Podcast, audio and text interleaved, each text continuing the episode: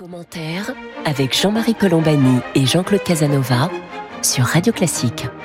Bonjour et bienvenue dans le commentaire. Jean-Claude Casanova et moi-même, nous sommes heureux de vous retrouver pour cette conversation hebdomadaire qui va porter aujourd'hui sur le Covid, la Covid, sur euh, l'épidémie de les pandémies de virus qui a frappé le monde entier. Nous allons essayer de faire un point parce que nous avons tous observé en France, en tout cas, que l'ère du masque obligatoire était terminée. Or, comme euh, tout cela, en termes d'opinion, avait commencé avec les polémiques sur le masque, c'est évidemment un symbole fort que de voir que désormais le masque n'est plus nécessaire, en tout cas n'est plus obligatoire, ce qui signifie que les pouvoirs publics au fond nous disent euh, bah, l'épidémie est pratiquement terminée, ce qui n'est pas nécessairement le cas des médecins.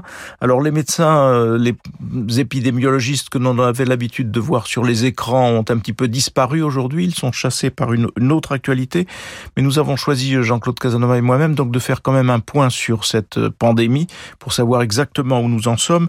Et nous avons aujourd'hui avec nous le secours du professeur Jean Jean-Laurent Casanova, qui est d'ailleurs le fils de Jean-Claude Casanova. Jean-Laurent Casanova, qui est professeur à l'université de Paris, euh, hôpital Necker, et professeur également à l'université Rockefeller de New York, mais qui s'est fait connaître par ses travaux sur euh, les causes génétiques des maladies d'origine virale. Donc, je pense que évidemment, euh, Jean-Laurent Casanova, vous êtes aussi très impliqué dans la recherche aujourd'hui. Nous allons voir tout cela avec vous. Bonjour d'abord, pardon, je ne vous ai pas encore salué. Bonjour Jean-Marie et merci à vous et, Jean-Claude de m'avoir invité. Alors nous allons commencer peut-être ce, tour d'horizon pour et ce que je vous propose dans un premier temps c'est de au fond peut-être de comparer le bilan du Covid sur le plan planétaire à celui de la grippe de 1918, la fameuse grippe espagnole, puisque c'était très souvent, euh, au début d'ailleurs de la pandémie, un point de repère ou un point de comparaison euh, pour euh, évaluer, essayer d'évaluer la gravité de ce qui nous arrivait. Jean-Laurent Casanova. Oui, je crois que c'est une bonne comparaison pour démarrer l'émission, parce que c'est les deux virus, le, le virus grippal 1918 et le coronavirus 2 de 2020 ont à peu près la même virulence, c'est-à-dire qu'environ 10% des personnes infectées vont développer une pneumonie grave et sont donc euh, en, en, comment dire leur pronostic vital est engagé. Euh, en 1918, l'estimation est entre 20 et 40 millions de décès et euh, entre 2020 et 2022, l'estimation pour le coronavirus 2 est d'environ 10 à 20 millions de morts. Et l'épidémie n'est pas finie. Donc, certes, en 1918, il y a peut-être un ou deux milliards d'habitants, euh, contre 7 à 8 milliards aujourd'hui, euh, mais le bilan en termes de mortalité est à peu près comparable. Et, et, ce qui est assez, assez pathétique, il faut le dire, parce que en 1918, euh, il n'y a rien pour secourir les 10% de malades qui développent une pneumonie oxygénodépendante. Il n'y a pas de diagnostic, les virus ne sont diagnostiqués, ne sont découverts qu'en 1930, donc il n'y a pas de diagnostic. Euh, L'oxygénothérapie n'est pas disponible dans les hôpitaux. Bien sûr, il n'y a pas de réanimation. Euh, il n'y a rien. Alors, euh, à, la, à la décharge des, des gouvernements qui ont tenté de contrôler la pandémie entre 2020 et 2022, Certes, en 1918, les, transports étaient réduits, il n'y avait pas de voyages euh, intercontinentaux, la voiture n'était pas, etc. Donc la, contagion était moindre. Mais enfin, tout de même, on est un siècle plus tard avec une mortalité comparable. Alors que pendant ce siècle, la science et la médecine ont fait des progrès, mais spectaculaires. Donc les virus sont découverts en 1930. À partir des années 50, l'oxygénothérapie euh, devient courante dans, la quasi-totalité des hôpitaux du monde développé. Euh, la réanimation se développe à partir des années 70. Et puis, vous l'avez vu pour le Covid, en deux semaines, le virus est identifié. En cinq mois, les mécanismes moléculaires et cellulaires qui expliquent les formes graves sont découverts. Un an plus tard, il y a plusieurs euh, armes thérapeutiques qui sont développées et un vaccin euh, qui est efficace. Et donc, malgré les progrès scientifiques et médicaux spectaculaires en un siècle, le bilan en termes de mortalité est en gros comparable. Je pense que c'est ça la question importante à laquelle il faut tenter de réfléchir aujourd'hui. Jean-Claude Casanova. Oui, mais réfléchir que si on part, si, si on fait un tableau euh, des situations dans le actuel dans le monde contemporain en distinguant en gros les quatre blocs l'Europe, les États-Unis, la Chine et la Russie, est-ce que les réactions ont été très différentes? Jean-Laurent Casanova. Bon, il n'y a pas eu, il n'y a pas eu de réaction planétaire. C'est-à-dire qu'il n'y a eu aucune coordination planétaire. L'OMS a été euh, euh, absente. Les rares déclarations de l'OMS ont été, euh, en général, assez catastrophiques. Donc, aucun signal de coordination, aucune coordination. Donc, effectivement, des décisions qui ont été prises par des pays ou parfois par des blocs de pays comme la communauté européenne. La bonne décision qui a été prise avant l'arrivée des vaccins, euh, ça a été celle euh, de la Chine communiste, de Taïwan, euh, de la Nouvelle-Zélande, de Singapour, de, quelques pays qui ont appliqué les principes simples qui étaient ceux de 1918 et ceux de l'épopée pastorienne, des principes qui consistent à dépister les personnes contagieuses le mieux possible, les isoler de façon stricte et dépister les personnes contacts. Donc les pays qui ont appliqué euh, ces principes ont très bien contrôlé la pandémie pendant, euh, en gros, l'année 2020, euh, le début de l'année 2021, jusqu'à ce que les vaccins arrivent. Et les autres pays, c'est-à-dire l'Europe et les États-Unis, qui n'ont pas voulu appliquer ces principes simples, n'ont absolument pas contrôlé l'épidémie. Alors les, États-Unis, dont on a vu qu'ils avaient franchi le, cap des, du million de, de, morts, et en France, euh, on a l'INSEE estime à autour de 100 000 la, mortalité euh, supplémentaire, euh, le nombre de morts attribués au virus étant plutôt de l'ordre de 150 000 dans les dans les hôpitaux français. comment comment regarder ces, ces, ces entre guillemets performances, Jean-Laurent Casanova? Deux, bons exemples. Euh, la France, parce que c'est le, pays de Pasteur, et l'Amérique, parce que depuis 50 ans, c'est devenu le pays de la science, et notamment de la science médicale. Euh, ce qui s'est passé dans ces deux pays est, assez différent. Aux États-Unis, euh, Donald Trump a fait tout ce qu'il a pu pour que l'épidémie ne soit pas contrôlée.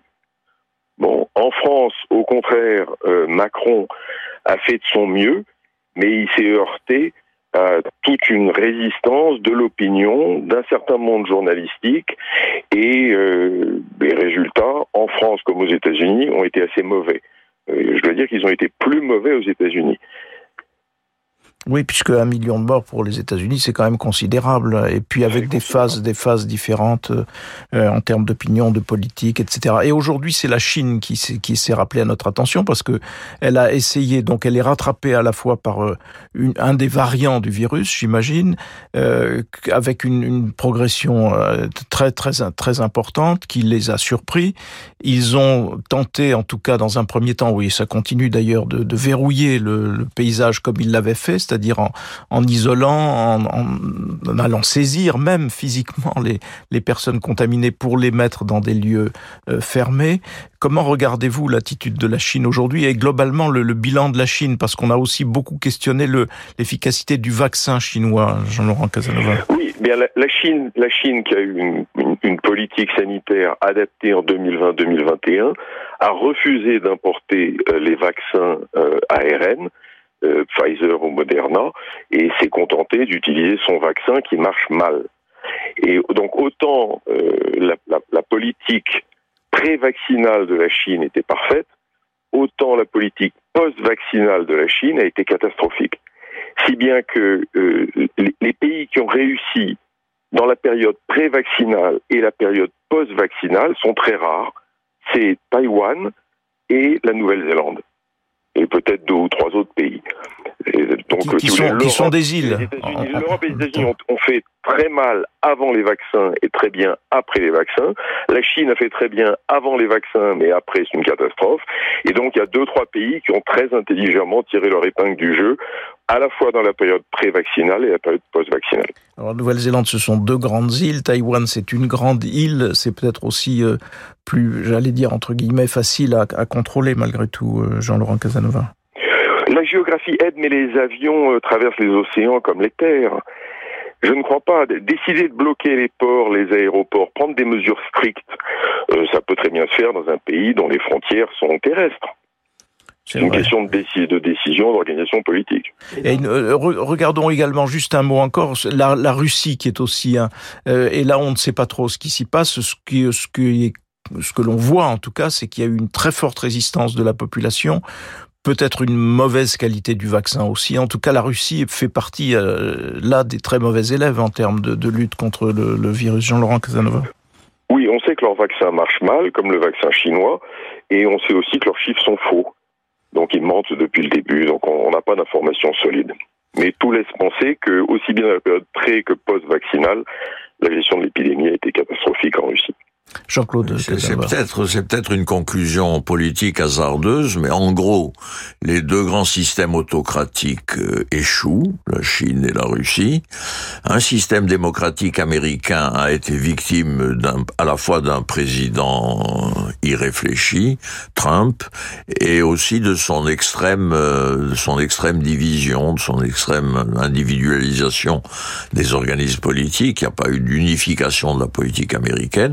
Et l'Europe démocratique s'en sort plutôt mieux, finalement. Si on fait un bilan statistique, euh, relativement, c'est l'Europe, euh, l'Europe occidentale et centrale qui s'en sort le mieux. Est-ce que ça vous paraît hasardeux comme conclusion politique?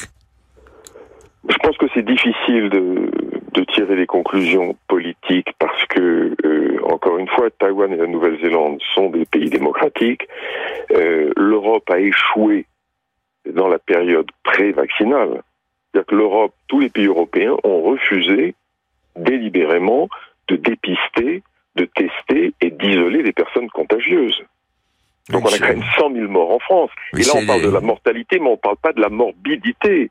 C'est-à-dire que pour 100 000 morts, on a 500 ou 600 000 personnes qui ont été hospitalisées. Et ils vont pas courir le marathon le lendemain. Hein.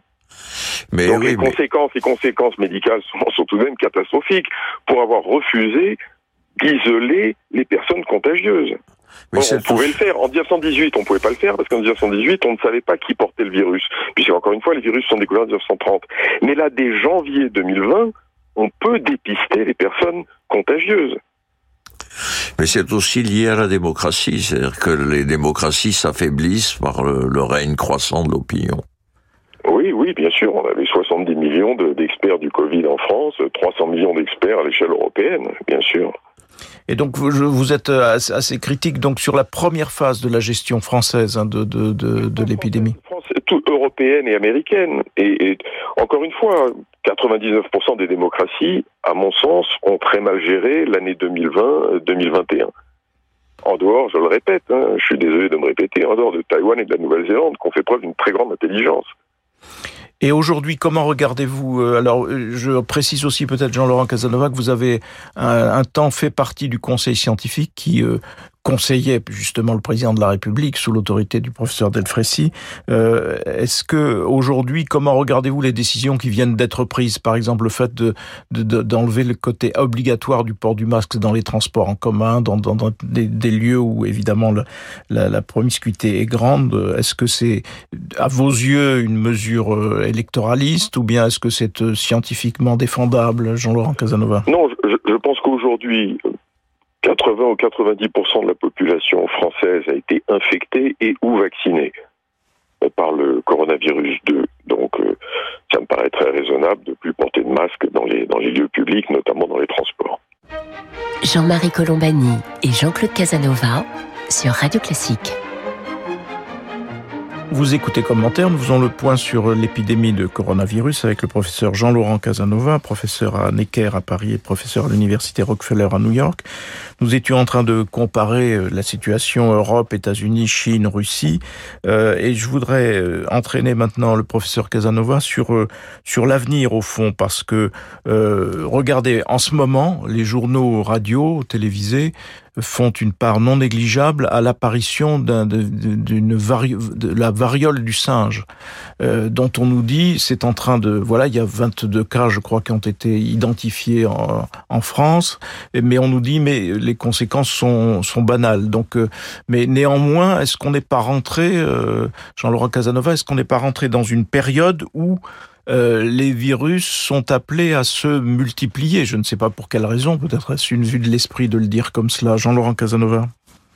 Non, Jean-Marie, vous avez raison. Mais avant de parler du futur, euh, revenons sur l'idée que, fausse à mon avis, que l'épidémie de coronavirus que nous avons vécue était imprévisible. C'est une idée fausse parce qu'elle était prévue.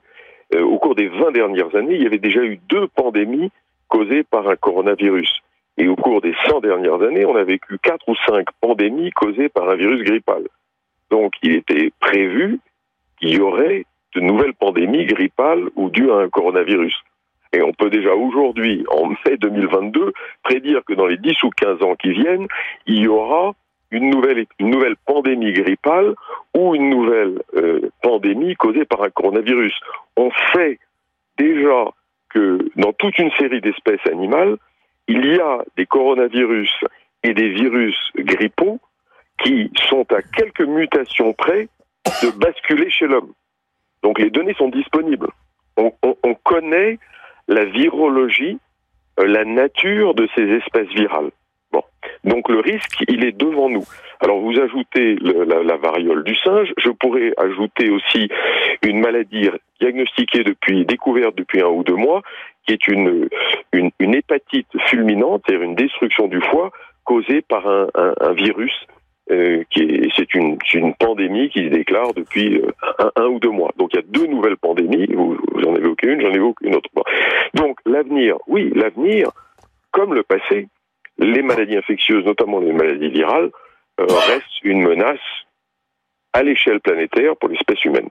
Alors pour ce qui vient ou qui peut advenir, est-ce que nous serons mieux préparés que nous ne l'avons été pour le, la, COVID, la, COVID, ou bien est-ce que on, les choses vont comme d'habitude, on va attendre d'être le nez sur l'obstacle pour, pour réagir? Scientifiquement et médicalement, les sociétés euh, européennes, sud-démocratiques sont prêtes. Il n'y a, pas de doute. Parce que si les, deux exemples que vous prenez témoignent bien que les, virologistes ont pu découvrir ces maladies, etc. Donc, donc il n'y a pas de problème médical ou scientifique. Euh, les vaccins seront développés à temps, etc. La question est politique. C'est-à-dire que si dans deux ans il y a une, une épidémie grippale en France ou un coronavirus, quatre, bon, quelles décisions seront prises par le, par le gouvernement? Est-ce qu'on tirera la leçon de 2020 est-ce qu'on décidera de cribler la population et d'isoler de façon stricte les personnes contagieuses ou est-ce qu'on va revivre l'année 2020 et j'ai pas de réponse à cette question, mais vous devinez ce que je préconise. Absolument, oui. Euh, pour euh, vous avez évoqué tout à l'heure Jean-Laurent Casanova l'OMS, euh, l'Organisation mondiale de la santé. Est-ce que elle, elle, est un instrument euh, qui peut aider, euh, ou est-ce que c'est quelque chose qui est, j'allais dire, presque purement décoratif, parce qu'on n'en a pas vu enfin vraiment l'influence en dehors des alertes. voilà, que faudrait-il faire, Jean-Laurent Casanova? Jean-Marie, idéalement euh, la réponse à une pandémie doit être une réponse internationale, coordonnée, avec une, une, une institution qui donne des directives euh, au, au, pays, à, l'ensemble des pays. Ça, c'est le monde idéal. Dans le monde réel, l'OMS n'a rien fait depuis deux ans, mais c'est pas très surprenant parce que la sociologie de l'OMS, c'est quoi? C'est en gros un tiers de fonctionnaires qui font pas grand chose et qui sont contents de pas faire grand chose, un tiers d'idéalistes et puis un tiers d'ultra-gauchistes, communistes et altermondialistes, etc. Mais vous cherchez en vain des grands médecins ou des grands savants à l'OMS. Euh, pour euh, pour continuer sur ce, ce, registre, il y a en ce moment euh, dans la pratique vaccinale euh, deux orientations. Il y a le, fameux vaccin ARN messager qui s'est révélé être efficace, et puis il y a ceux qui continuent de chercher dans les formes, j'allais dire, classiques de la vaccination, cela ayant, pensant avoir pour avantage de rassurer la partie de la population qui était réfractaire au vaccin actuel parce que l'ARN messager était une technique euh, qui, dont il craignait les conséquences euh, à, terme. Comment, comment départagez-vous les uns et les autres ou est-ce que vous considérez que la voie de l'ARN messager est la voie qu'il faut euh, accélérer et, poursuivre? Donc, je vais décomposer votre question en plusieurs questions, Jean-Marie. Premièrement, personne ne sait pourquoi certains vaccins marchent et pourquoi certaines maladies peuvent être euh, euh, prévenues par des vaccins et pas d'autres. On n'a pas de vaccin contre la tuberculose ou le HIV ou la malaria, euh, alors qu'on a un vaccin contre le coronavirus. Donc c'est purement empirique. Le développement, l'efficacité d'un vaccin est testée, ça marche ou ça marche pas pour une maladie donnée. Et ensuite, la nature des vaccins qui marchent ou qui marchent pas, c'est aussi complètement empirique. Hein, des gens vous expliqueront qu'ils savent pourquoi, mais c'est, c'est pas vrai. On ne sait pas. Donc là, il y a eu toutes ces tentatives qui ont été faites, et heureusement, euh, certains vaccins ont marché, et sont les vaccins ARN. Donc ça, c'est la première question et réponse. Deuxièmement, est-ce qu'il y a un risque avec les vaccins ARN euh, c'est, comment vous dire, euh, philosophiquement, aujourd'hui, c'est incertain, on ne sait pas, puisqu'on n'a pas 10 ou 15 ou 20 ans de recul. Mais très probablement, le risque à long terme est minime et les risques à court terme sont très rares. Il y a quelques formes de myocardite, c'est-à-dire d'atteinte inflammatoire du cœur, mais qui sont très rares, qui sont diagnostiquées entre, je dirais, entre 1 sur 10 000, sur, plutôt 1 sur 100, une personne sur 100 000 vaccinée. Donc c'est très rare. Donc aujourd'hui, je crois qu'il faut continuer à préconiser le vaccin ARN sans se poser trop de questions. Jean-Claude Casanova. Oui, en, réfléchissant à, ce que disait Jean-Laurent sur les risques futurs, je me demande s'il ne va pas se produire dans les démocraties comme une forme d'acceptation du risque, parce que on le voit bien pour les accidents routiers, on accepte une mortalité par la circulation routière et on ne supprime, on n'empêche pas les gens de, et de même il va y avoir vraisemblablement la même attitude si les futures pandémies créer une mortalité relativement faible, les démocraties ne prendront pas les mesures contraignantes euh, d'isolement parce qu'elles préfèrent le fonctionnement de la vie sociale. Donc tout va dépendre, je pense, de, de la violence, de la virulence des futures pandémies. S'il y avait une pandémie tragique, là vraiment les démocraties changeraient la nature de leurs contraintes. Sinon, elles équilibreront entre la mortalité acceptable et la mortalité non acceptable. Jean-Laurent Casanova.